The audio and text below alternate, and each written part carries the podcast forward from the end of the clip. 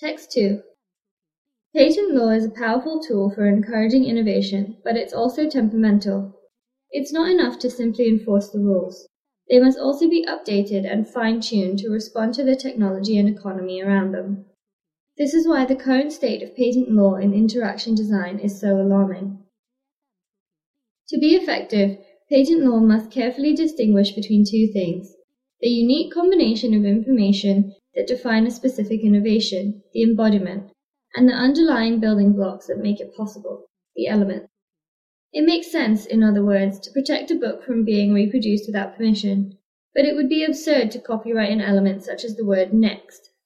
In choosing to protect the scientific embodiment but not the individual elements, our laws generally do a good job of protecting creative work without inhibiting others from following suit.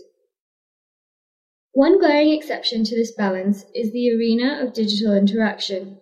The law simply doesn't match reality when it comes to the ways we interact with our digital devices, and this is having a real impact on innovation. In the case of Apple versus Samsung, what's been successfully patented isn't a technological advancement, but a human gesture that's as fundamental as giving a thumbs up to accept. In the case of Apple versus Samsung, what's been successfully patented isn't a technological advancement, but a human gesture that's as fundamental as giving a thumbs up to express approval. Gestures, I would argue, are universal elements of interaction, as basic to the creation of new experiences as words are to poetry. Patenting gestures in basic workflows is destructive because they aren't just arbitrary actions dreamed up by one company or another, but ways of manipulating the world, hardwired into human brains by evolution and cultural conditioning. Interaction design is a younger discipline that graphic or industrial design and much of its practice is still in the realm of basic discovery, finding the most efficient process for listing and choosing among 10 options on a small screen, for example, or the most intuitive way to build and resort a playlist. These aren't just aesthetic or emotional decisions, but deeply useful ones. No amount of clever coding or artful visual treatment can make up for their absence. But the relative newness of interaction design also brings confusion, as the patent system struggles to figure out how to best regulate it.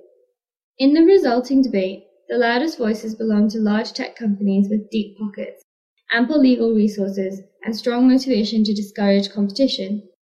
This is why basic actions that any designer could tell you are part of the foundational language of human slash device interaction are repeatedly claimed as proprietary technology.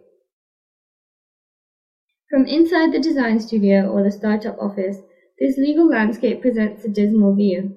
It's not uncommon for multiple designers working independently to arrive at the same solution to an interactive problem, despite having no contact with each other.